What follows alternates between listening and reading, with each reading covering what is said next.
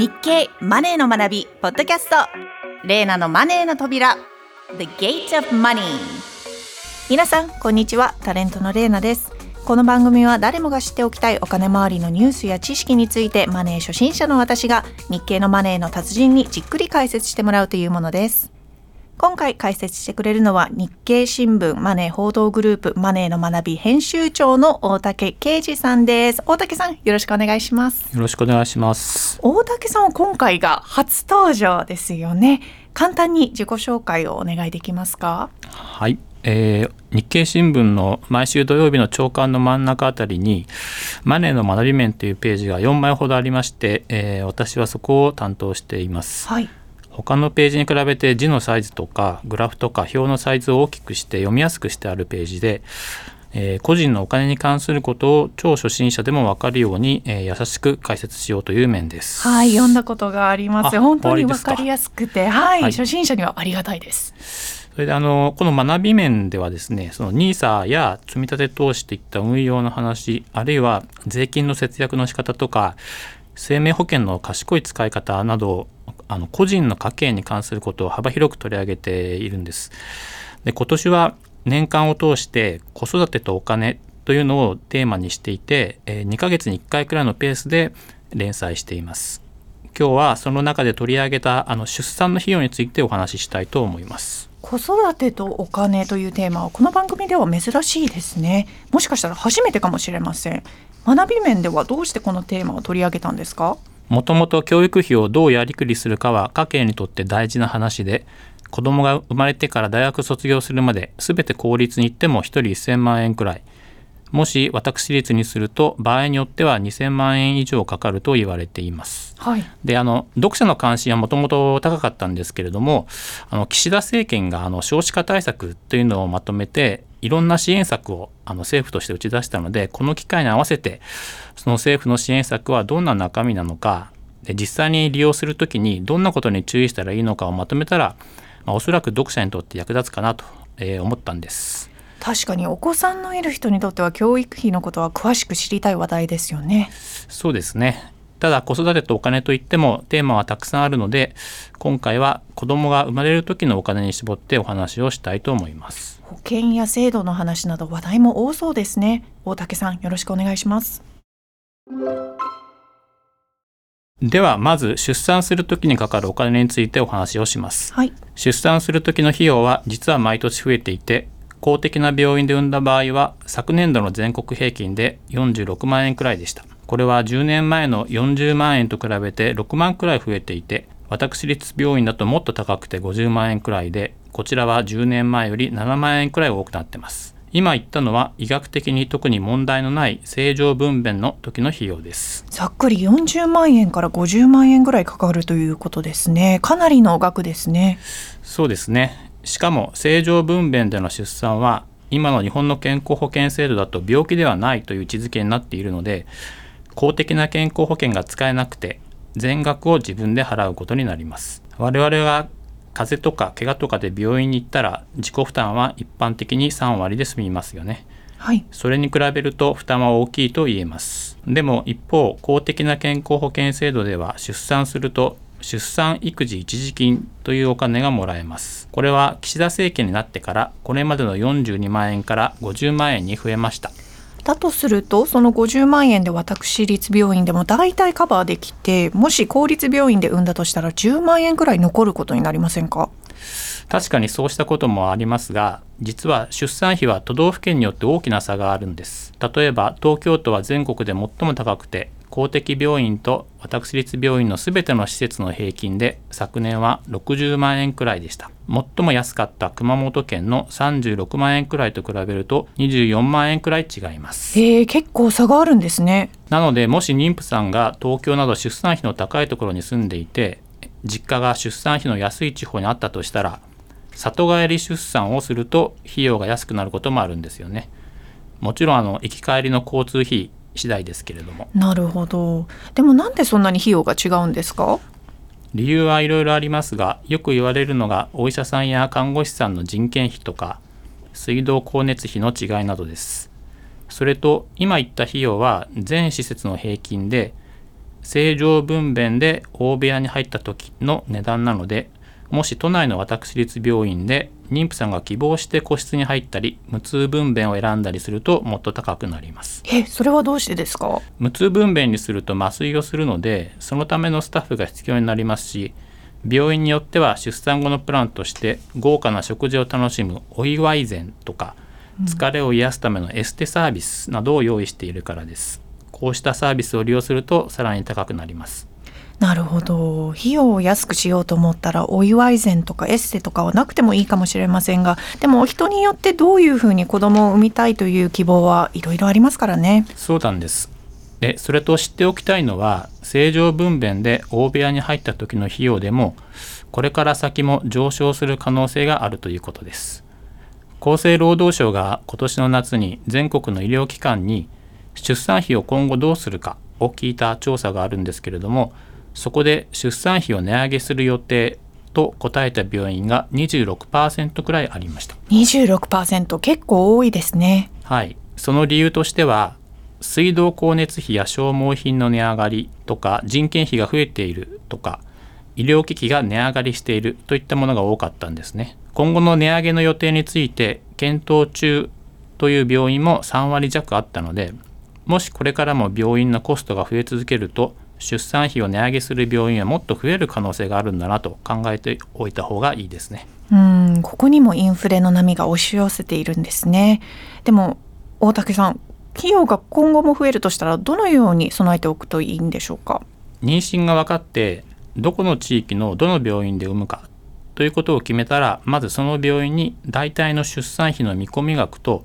あと出産までの妊婦健診費の費用を聞くことですその額が出産育児一時金の50万円よりかかりそうなら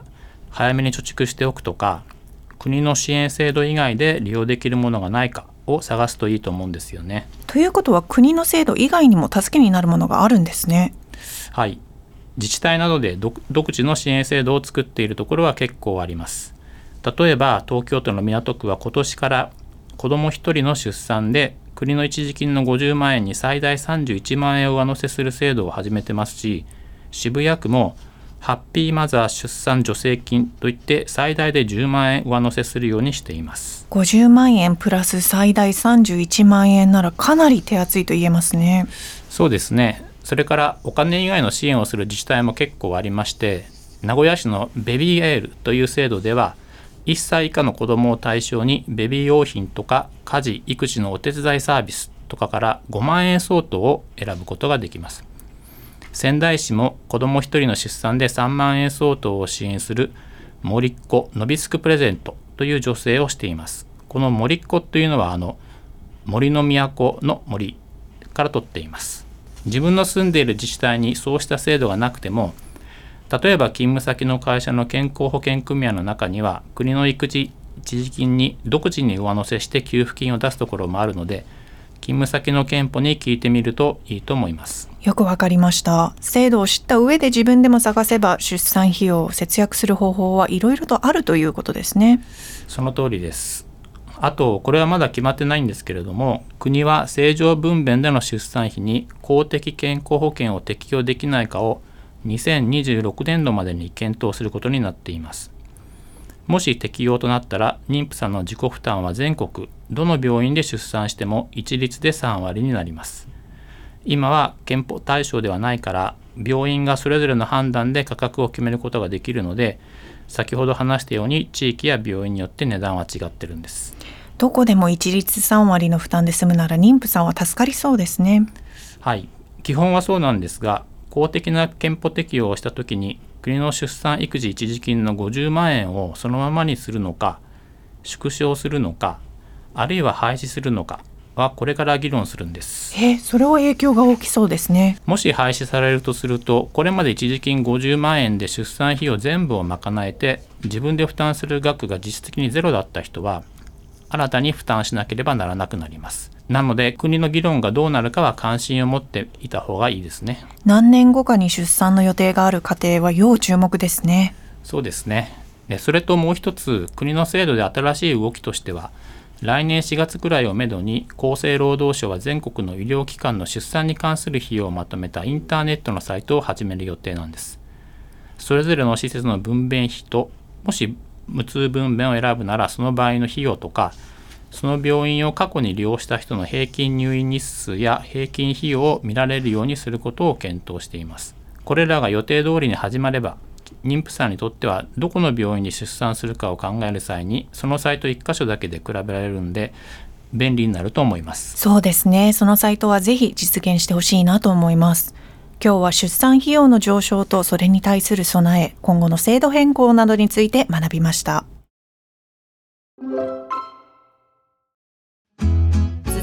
コーナーはレイナの Funny Japan このコーナーは私のアメリカ在住経験と海外にいる私の友人たちから寄せられた情報をもとに外から見た日本の面白い点不思議な点を毎回一つ紹介していくコーナーです。今回のテーマは日本の中学受験です。私は日本に住んで9年目になるんですが時々ニュースなどで小学生が中学校に進学する時に地元の公立中学ではなく私立の中高一貫校に入るために受験するという話をよく聞いたりします。競争がなかなか厳しいらしくて合格するための専門の塾に通ったりするそうですね。アメリカではそうした形での中学受験は少ないのでちょっとびっくりです。大竹さん日本ではなぜこんなに中学受験が盛んなのでしょうか？はい、えー、まず私立に行きますと中高6年間その一貫校で勉強できるということがあります。はい、それであの昔は5年間で高校3年中学校3年間っていうのを、あのやってしまって、はい、最後の残りの1年間は大学受験のために専念する。それを学校側が指導してくれるということで大学進学に極めて有利という、あの見方がありました。もちろん今もそうなんですけれども、はい、今ではむしろ大学受験の準備のほかに英語教育とかあのそれから IT 教育、うん、コンピューターのプログラミングを特別にあの教えてくれるカリキュラムを組んでいるところも少なくないので公立学校に行くより我が子にそういった充実した教育を与えることができるんじゃないかと親が期待しているということが一番大きいですね。なるほどでしたら、えーと、私立に行くことによって何でしょうその大学受験だけではなくてやっぱりこう社会人としての準備だったりそのスキルの教育っていうのが含まれているっていうことですか？公立よりも。もちろん公立でもあの最近語学教育とか場合によっては IT 教育をあの力入れてますっていうところも少なからずあるんですけれども私立の方がやっぱり先行してるというイメージがあの親御さんの間で強いということがあると思います。そうですよね。それはもう本当にアメリカでも全く同じですね。やっぱりこうあのまあ私立の方が私公立だったんですけど中学も高校も。私立の方がやはりこう進んでいると言いますかもうもうちょっとあのイノベーティブな教育にチャレンジしているような印象があるのでこれはアメリカも日本も同じだなっていう印象ありますね。なるほど。で中学受験なんですけど、はい、これってあの大竹さんは中学受験経験されました？私は地方出身だったので公立です。公立中学校で公立高校。で大学は大学は私立に行きましたけれども、はい、で私のような地方出身者だと私立に行くよりも公立でいいじゃないかっていうふうに思うケースは今でも少なくないんですけれども、はい、実際にあの私立中学を受験させようと思って学校の見学とか説明会に行くとやっぱり先生方の熱意が全然違うなっていうところがあります。で私立中学高校の側にすると生徒さんに来てもらわないと自分たちの経営が成り立たないということもありますので説明会とかその学校見学会ではもう非常にこう熱の入ったすごい熱意あふれる感じはひしひしと伝わってきます。中学生高校生の間に私立に行くとやっぱり一生の友達がそこでできるということもあのメリットとして挙げられてます。もう一つ日本のその中高一貫校で特徴的なのはあの大学の付属校っていうのが少なからずありまして、はい、特に私立有名な私立早稲田とか、はい、慶応とかあのあの辺りが系列で中学高校を持っているので小学校6年の時に一生懸命勉強して仮にそこのどこかに入ることができればそのままよっぽど成績が悪くない限り中高大学まで行けると。安心できるってことですね。それはもうあの親にとってもあここの子はもう将来ここの大学には行けることがほぼ確定したなっていうところで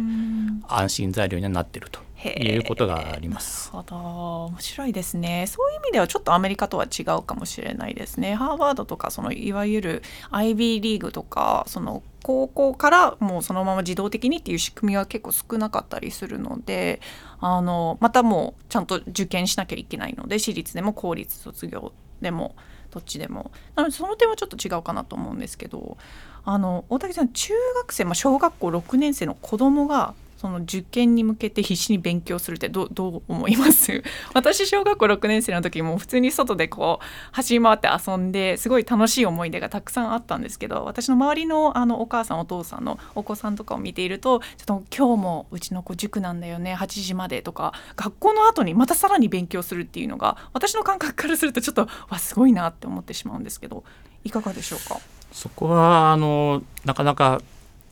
難しいところで子供が自発的に僕中学受験したいとか 私中学受験したいっていうふうに言うことはそんなにない。ないですね。ただあの学校に行って周りの親しい友達が中学受験するんだよとか言って塾に通ってたりするとじゃあ私もやろうかなっていうふうに思ったりするのとあとは、まあ、一概には言えませんけど多くは親の働きかけでちょっと受験してみないとかいうふうに持ってくケースが多いかなと思いますね。なるほど。それとあのさっきお話したあの学校説明会とかあるいは文化祭運動会に行くと子どもの方がこの学校僕気に入ったとかあそれいい、ね、私気に入ったとかっていうパターンでまるまる学校を受験したいっていうふうに思う動機づけになるっていうこともよくあります、うん、そうですね。それが多分ベストケースですかね。子供お子さんの方からも実質的にあここ行きたいここ目指したいんだ。だったら中学受験ちょっとチャレンジしてみよう頑張ってみようってこう親御さんと一緒にこう努力するっていうのがすごいいいあのシナリオかなって思うんですけど。私の周りだとあのお子さんでちょっともう勉強嫌いとか塾なんか嫌だサッカーやりたいみたいな子供とかもいるなっていうのを見てるとなんかちょっと複雑な気持ちになったりはします、ね、そういう子はあのいや中学受験に向いてる子向いてない子っていうのはやっぱり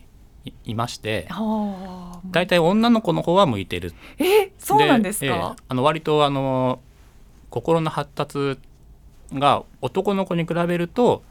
割とあの早いというふうな見方もあってで男の子の方は野球やりたいサッカーやりたい遊びたいっていう方の方がやっぱり あの多いですよね。なるほど。いや子供ももうこの時代子供も大変ですけど親御さんも大変ですよね。いろんな選択肢があって教育に関しては。まあ、そうですね。それとあと費用もですねあのやっぱり塾に行くとそれなりにかかるのでであのもちろんケースバイケースなんですけれども大体あの小学校4年生の3学期からこう通い始めるっていうのがあのパターンでで小学校4年生の時に週2回小学校5年生で週3回。で小学校6年生受験の年になると週34回行ってプラス夏休み。冬休みの講習塾に行くんですか？毎日。6年生の時はですねいやありがとうございますこう私の中でイメージとして、まあ、自分は経験していないのとアメリカでは一般的ではないのでやっぱり塾に行くだとかその中学小学校6年生で受験するっていうのがなんかちょっと信じられないというか若干ちょっとネガティブな印象を持っていたんですけど大竹さんのお話を聞いてやっぱり塾に行くからこそ得る学びとかあのできるこう友人だとかいろいろこうあると思うのでなんかすごく面白いなと思いました。ありがとうございます。日経電子版のマネーの学びではこれから資産を増やしたいという20代から40代の皆さんに向けた記事を多数用意しています。今回は子育てとお金のうち出産費について紹介しましたが日経電子版マネーの学びにも子育てとお金に関係する記事があります。例えば教育費ため時かけ時を把握進路を見据え早めに着手という記事では子どもの教育費について公立か私立かでいくらかかるのかどう準備すればいいのかを解説しています。また夫婦で育休世帯収入を減らさぬ工夫はという記事では出産で育児休業を取る時のコツを解説しています。今は妻だけでなく夫の育児休業制度も拡充されているのでそうした制度をどう活用すればいいのかをまとめています。説明文にリンクがありますのでこちらもぜひお読みください。大竹さんありがとうございました。こちらこそありがとうございました。ではレイナのマネーの扉次回もお楽しみに